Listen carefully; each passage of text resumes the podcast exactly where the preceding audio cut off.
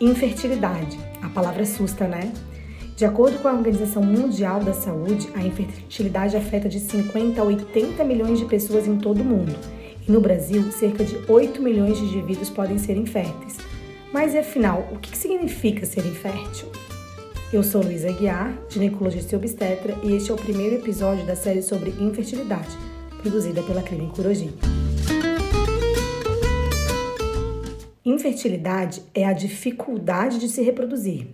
Geralmente, o diagnóstico é dado quando a pessoa ou casal não consegue engravidar mesmo sem uso de qualquer método contraceptivo após um ano de relações sexuais bem distribuídas ao longo do ciclo menstrual. Então, cuidado! Por mais que a gente fique bastante ansioso ou ansiosa, normalmente é necessário que as tentativas aconteçam durante esses 12 meses, para daí sim iniciarmos uma investigação mais extensa e invasiva. Mesmo em condições normais, um casal em idade fértil que mantenha relações sexuais sem contracepção costuma levar alguns meses ou até perto desse um ano para alcançar a gravidez desejada. Estima-se que a média de gestação a cada mês seja em torno de 15% e perto de 90% com tentativas de um ano.